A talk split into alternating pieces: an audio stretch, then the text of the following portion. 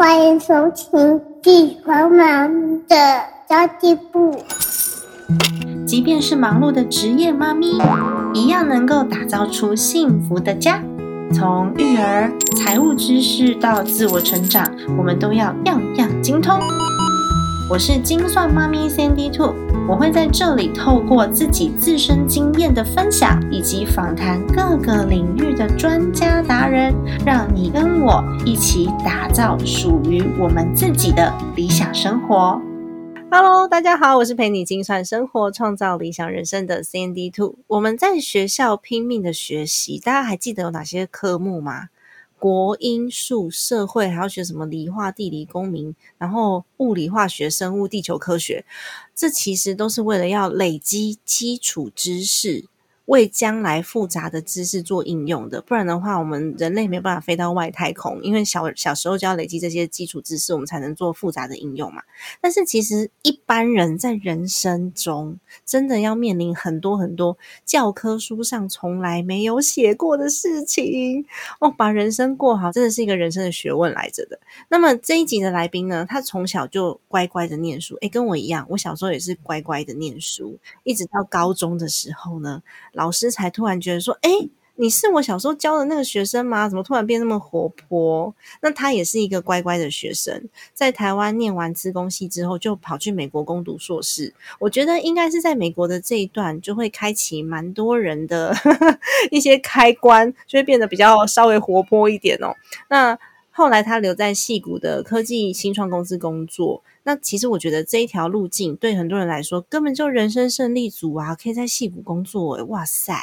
但是他后来却发现他对人生还是充满很多困惑，所以从二零一九年开始，他录了自己的 podcast，来告诉每一个人都可以透过自己来找到人生的解答哦。欢迎那些学校没教的事 podcast 频道主持人 Janet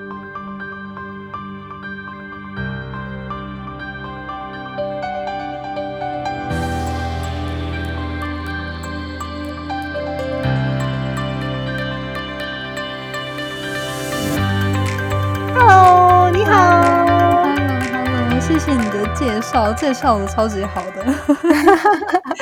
大家打个招呼吧。我相信我应该有一些是介绍比较不完整的，然后就要麻烦你来帮我补充一下了。好，大家好，呃，我是 Janet。那对我就就如同刚刚介绍的呢，我现在有在经营一个 podcast，叫做《那些学校没教的事》。觉得三 D Two 刚刚介绍的都非常的详尽，然后其实也囊囊括了为什么我会想要开自己的节目。那对啊，就是因为其实我从小就是嗯，算是因为没有太多的。想法就是算蛮按部就班的一个一个学生。那虽然说不是什么资优生，但是就是还乖乖念书啊，就觉得啊，反正就家人也忙嘛。那我好像能做的就是好好做好一个学生的本分。但是就像你刚刚说的，去了美国之后呢，就开关被开启，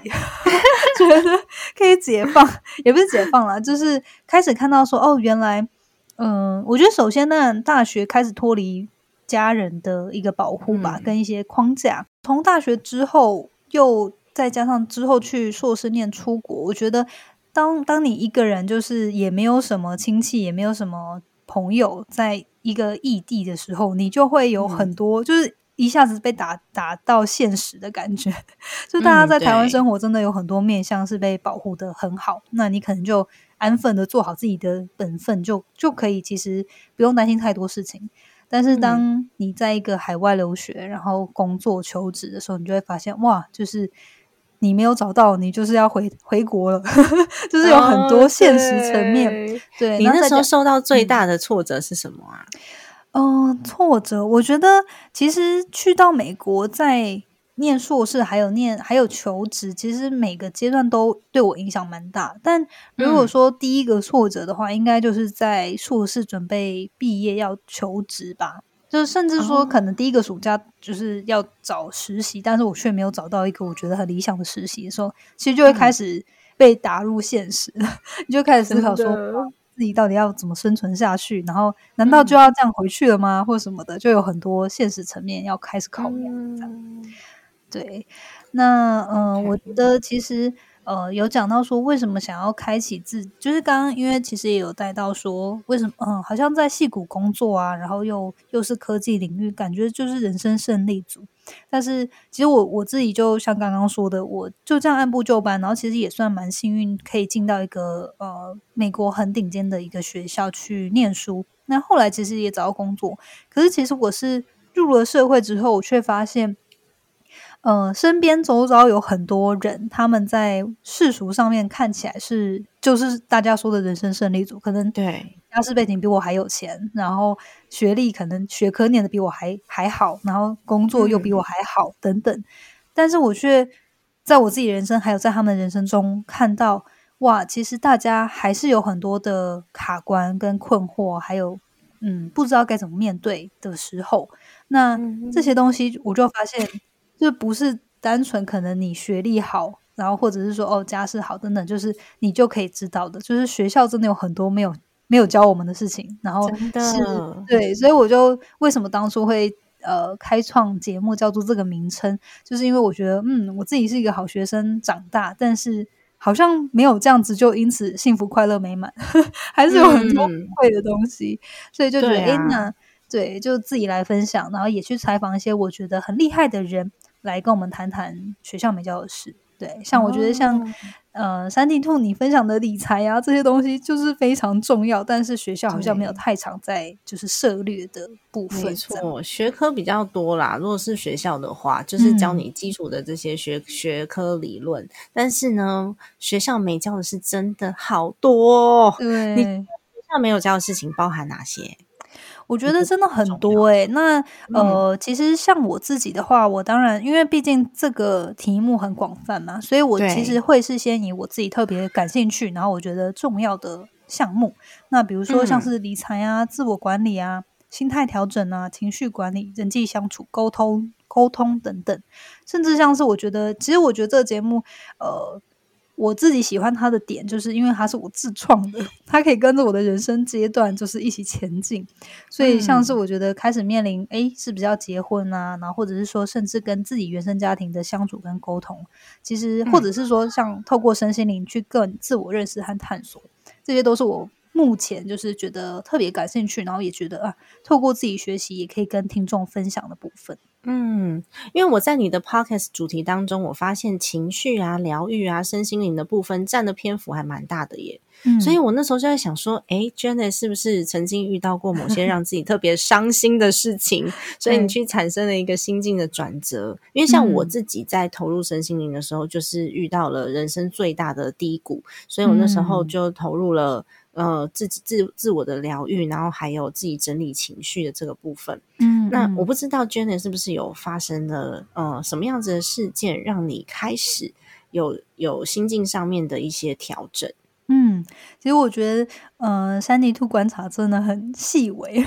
就是 像刚刚说的，其实我觉得我的 Podcast，嗯，就真的有点像是我自己人生成长阶段的记录吧。那所以，如果大家仔细去。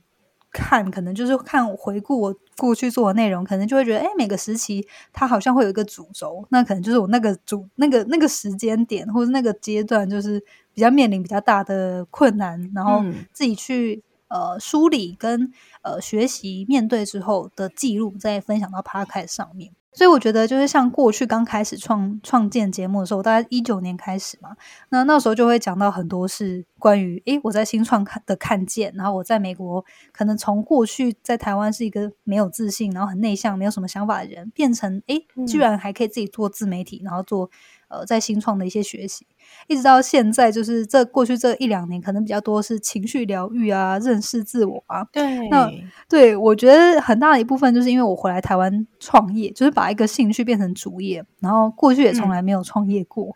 那我觉得很大的关卡对我来说，是我以前是一个控制欲很强的人，很需要一些确定感。然后，呃，但是在创业的时候，我觉得你必须要跟那种感觉共处，就是你。在没有一个正确答案，然后也没有掌控，没有办法掌控很多细节的时候，你要怎么样下决定？然后你还要相信自己，然后你失败之后还要鼓励自己继续前进。对，没错。而且你会发现，当你把兴趣变成事业的时候，那个压力是完全不一样的。尤其如果你还必须要依靠它有经济来源的时候，又不同了。因为有有一些有一部分是心境上面的转变，还有现实上面的考量。那你现在自己的创业项目在做哪一些服务啊？其实现在就是希望把这个个人品牌，呃，有更稳定的变现，还有一些多元的商业模式。那嗯我觉得其实，其实老实说，我我蛮嗯，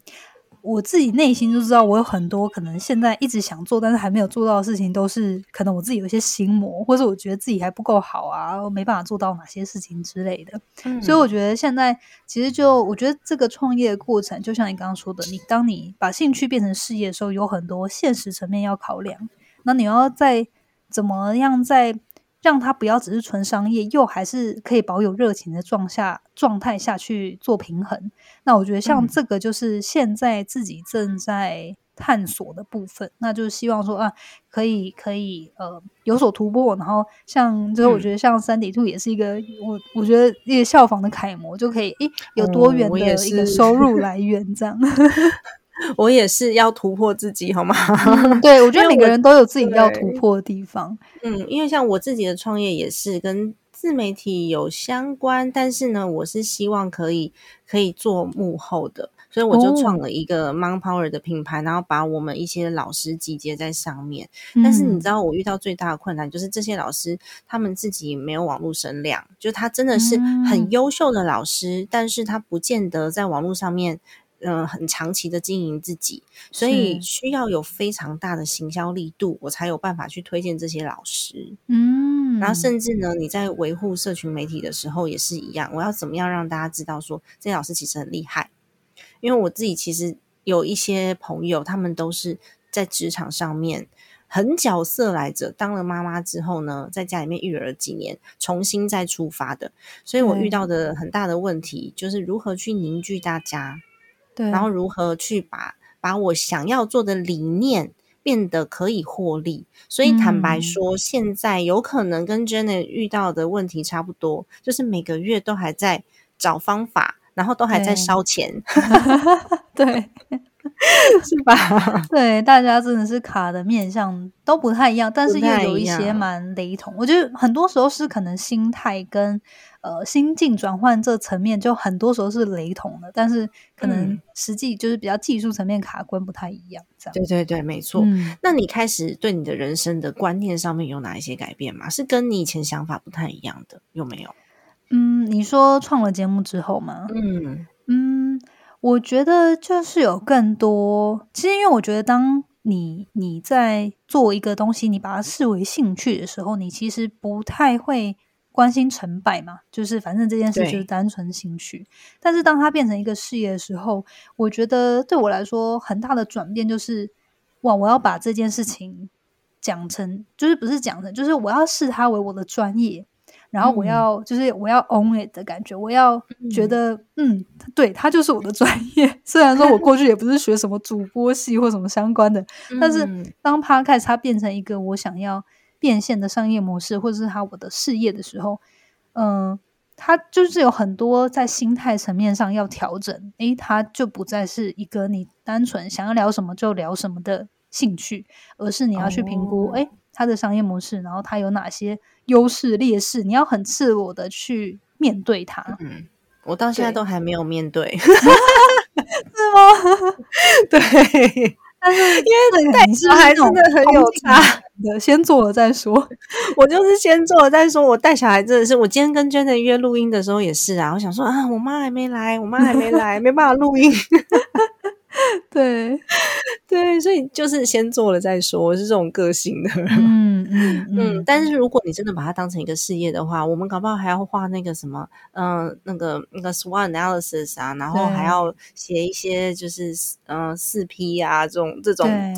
比较有办法去分析出自己优劣势跟做出策略的部分。但我我现在的状态是我非常的顺从自己的心流，我想按干嘛就干嘛，因为我真的能做到就已经不错了。是是是，真的。对啊，我觉得有小孩是完全不一样的状态。嗯，对所以其实你跟以前的想法也会有不太一样的地方了。对，而且因为我觉得我还蛮相信，就是一个事业的高度就就是他创办人或者他背后这个主力，我完全相信，对，没错。所以这个就是很多嗯时候，其实我觉得，虽然说你我刚刚讲的真实赤裸的面对可能节目表现，或者说节目内容，其实反过来说，最最终是能不能诚实面对自己自己的对优势、劣势，还有你喜欢不喜欢的东西，你能不嗯能真的就是跟自己诚实，然后去找到解决方法？这这我觉得对，这人真的很爱自欺欺人。对。进广告喽，我们待会就回来。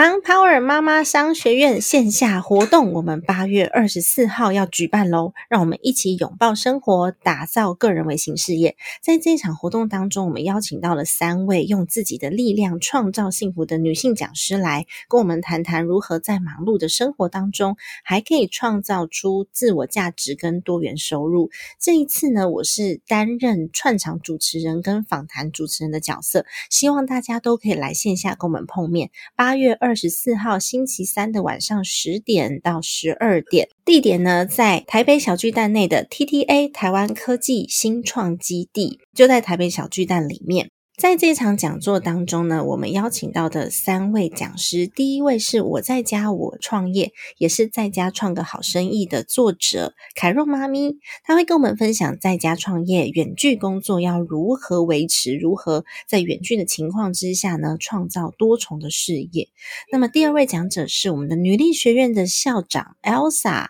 她也是一位创业家，我曾经呢多次创业，会跟我们分享微型创业找到自己的梦想力量。第三位的讲者，也就是我们好错投资理财资讯平台的创办人 Laura，来跟我们分享斜杠创收如何打造多元收入现金流。那希望大家都能够善用自己的优势，用自己的力量创造幸福哦。在八月二十四号星期三的早上，我们当天见。详细的活动介绍我会放在资讯栏位给大家做参考哦。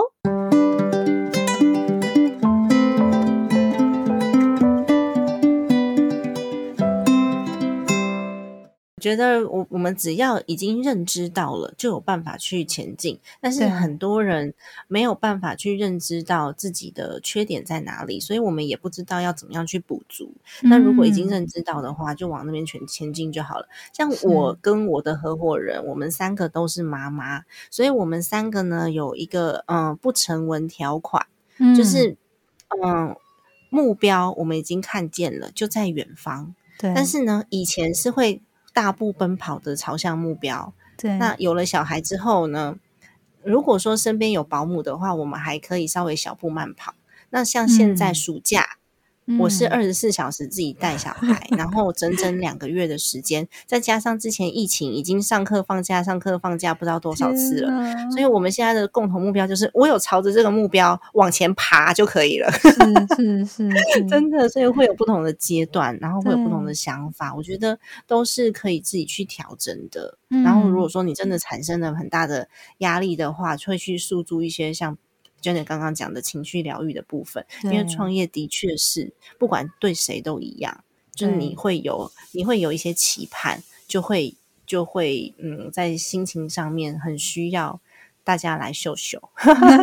尤其是创业，真的别很孤单，因为没有人打怪的感觉，对，无时无刻都在打怪，然后呃，身边的人可能也没有办法跟你讨论太嗯多，嗯，对啊，尤其是你的雏形还没有非常的明确的时候，真的旁边的人帮不到你。这时候我们真的很需要伙伴，所以欢迎你加入女性创业家支持协会，嗯，好，我们可以来讨论一下这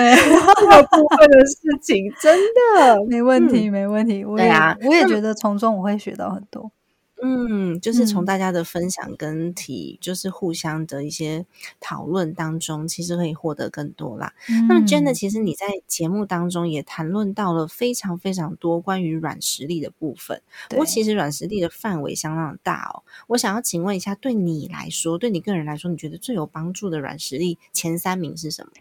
嗯，我觉得呃，前三名就当然就是心态层面。那第嗯一个就是要拥有成长型心态。那我不知道、哦呃呃，三 D Two 有没有听过这个名词？有，嗯嗯，对，因为嗯其实它就是这有两种嘛，它基本上是定型呃定型心态跟一种叫做成长心态。那呃，其实成长心态就是基本上简简述的话，它基本上就是不会呃不不觉得一个人的发展是天赋的 对对，就是他其实都是可以透过时间、透过努力、经验去改变的，而不会因为你天生的一些呃天赋状态或资质就性格等等就就固定，就是固定型嗯。心态跟成长型心态这样。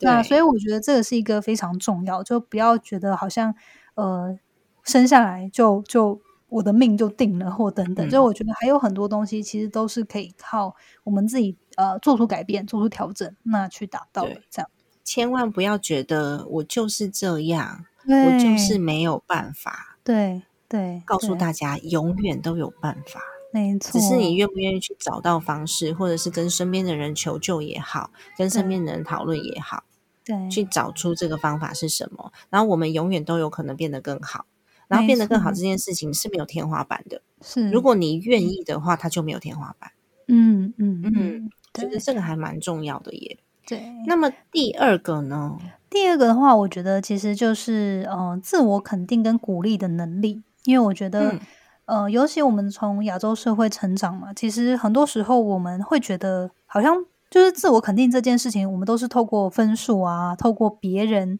就是对去有一些框架去知道说去衡量自己的价值，或是知道说、啊自己表现好不好。但是其实嗯出社会之后，没有这些东西可以可以可以可以去知道，哎，你到底是应该说每个人的价值本来就不应该用那些框架，就是人制定的这些学科啊框架去去论断。但是呢，就我觉得要自己去有意识的去学习，你到底要怎么样鼓励自己，怎么样给自己拍拍，然后知道，哎，自己生下来就是有价值，它就是有独特你自己独特存在的一个价值。但是我觉得嗯这、这个就是每每个阶段都不断需要去学习的一个课题了。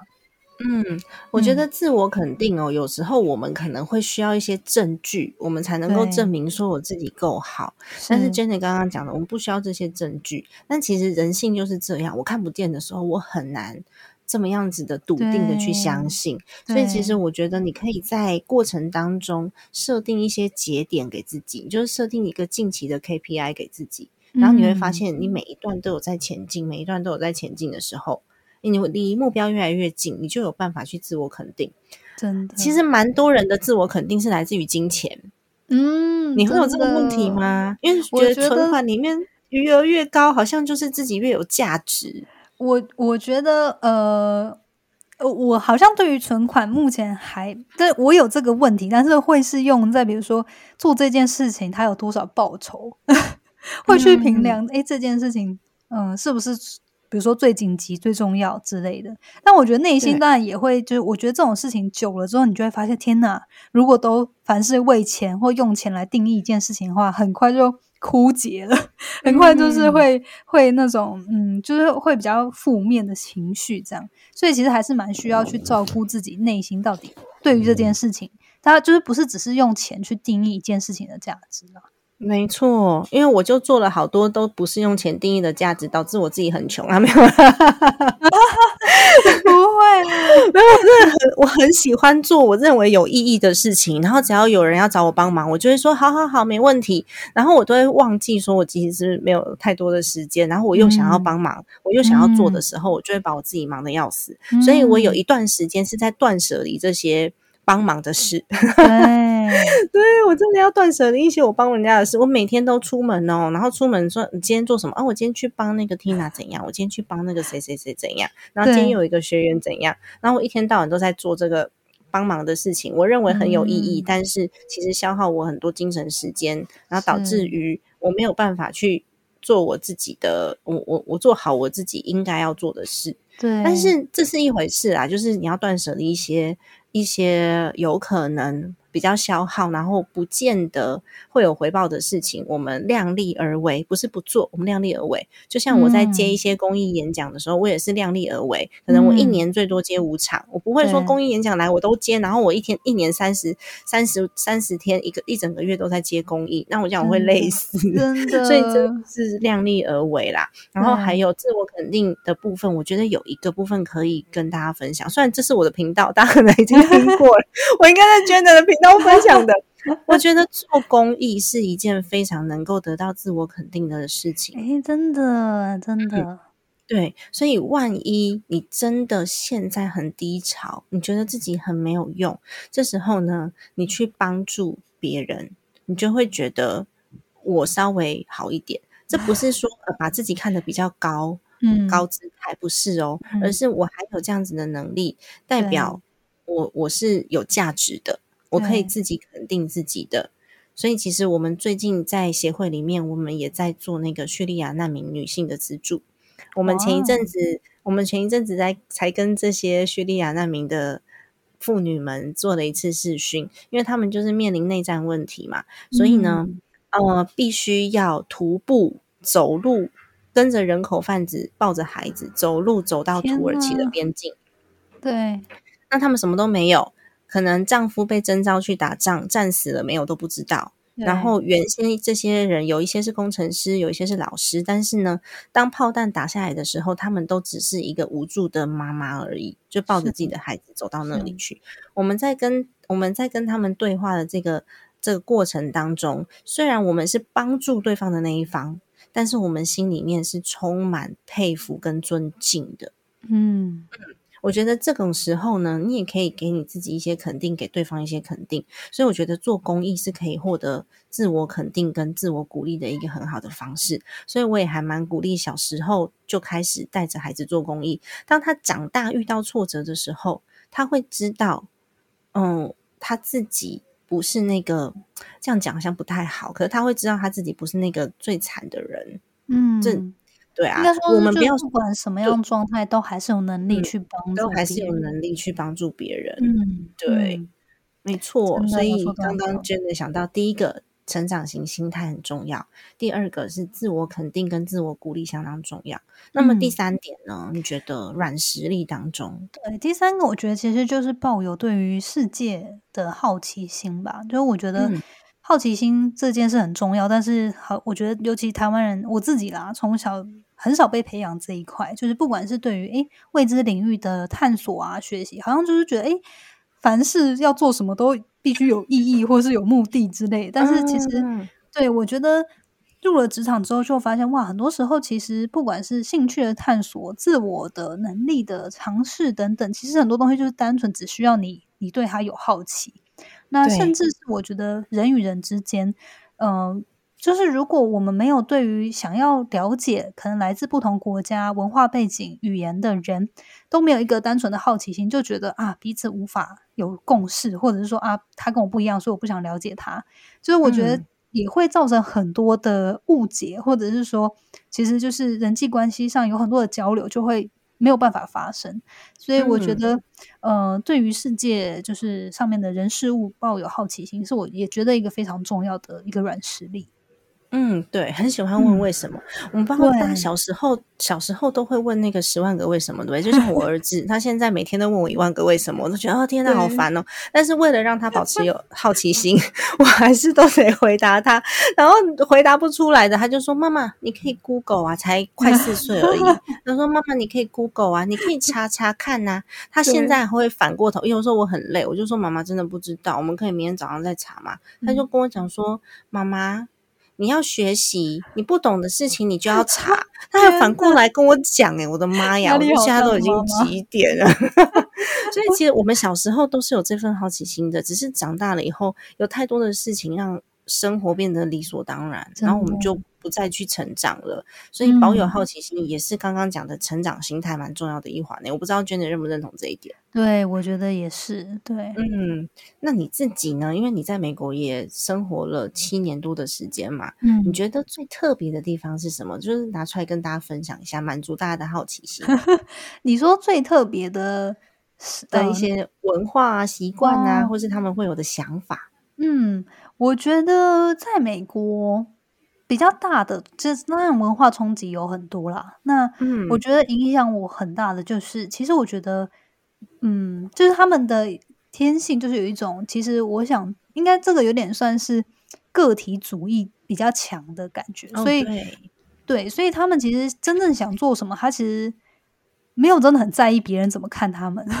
就是当然还是会有些人会有一些自我怀疑的部分，但是很多时候其实就先做了再说。然后呃，嗯。尤其可能因为我工作的时候是在加州嘛，就在西岸，嗯。那西岸的不知道是因为就是基本上三百六十五天，大概有九成的日子都在都是大晴天，所以就是天生大家都比较乐天乐乐，就是正向，比较乐嗯。观一点。对，嗯，那我觉得天气真的是影响，会有人影响人的心情，会这是耶这是没错。对对对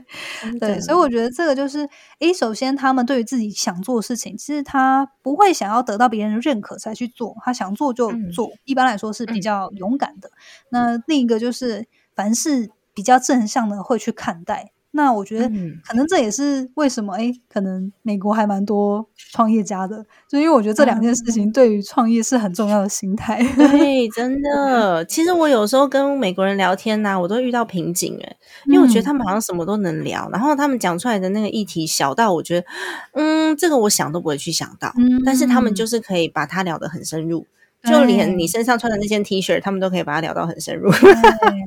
对对，对啊，我觉得非常的特别。然后像刚刚那个，嗯、j e n n a 有讲到的，他们非常的个人主义，但是他们的个人主义不是说对于呃旁边的人漠不关心，而是他嗯们很专注在自己想要做的事情身上。但是嗯当然，对身边的人还是没有办法漠不关心嘛。那只是我们可能呈现的方式不一样。那我今天真的太感谢 Jenny 来到我们节目，我觉得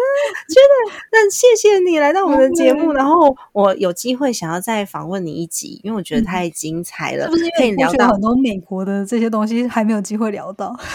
对。就只能跟你们聊，是这样子吗？其实我回台湾也十几年了啦。嗯说实在，我现在我觉得我讲英文讲的很烂。之前那个资策会有邀请我做全英文的 podcast 的教学分享，然后我就直接回他，我就说我现在的英文能力不足以授课。哎、十几年真的很有对差哎、真的我我光回来两年，我就觉得天哪，英文有退化，就是我要找各种方法去让自己就是维持那个语感，不然真的很可怕。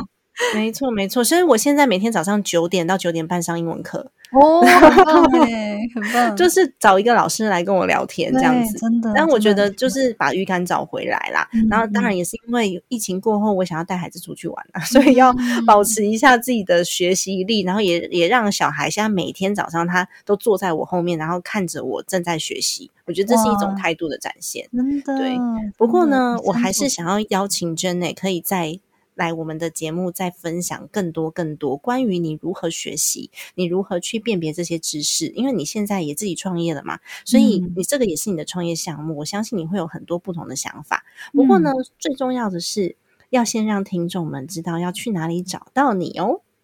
好，那呃，嗯如果大家对于我分享的内容很感兴趣，然后你也是 Podcast 经常的用户的话呢，可以直接 Podcast 搜寻那些学校没教的事，那就可以找到我的节目。那我在 IG、脸书，呃，其实 IG 是最活跃的，所以呃，你找那些学校没教的事也会找到我，或者是你可以搜寻 Janet Lin，然后 J A N E T L I N 就会找到我哦。嗯哼，好的。那么今天谢谢娟姐的分享，我们下一集再见喽。家庭理财就是为了让生活无余，分享这期节目，让更多的朋友透过空中打造属于自己幸福的家。我们下次见，拜拜。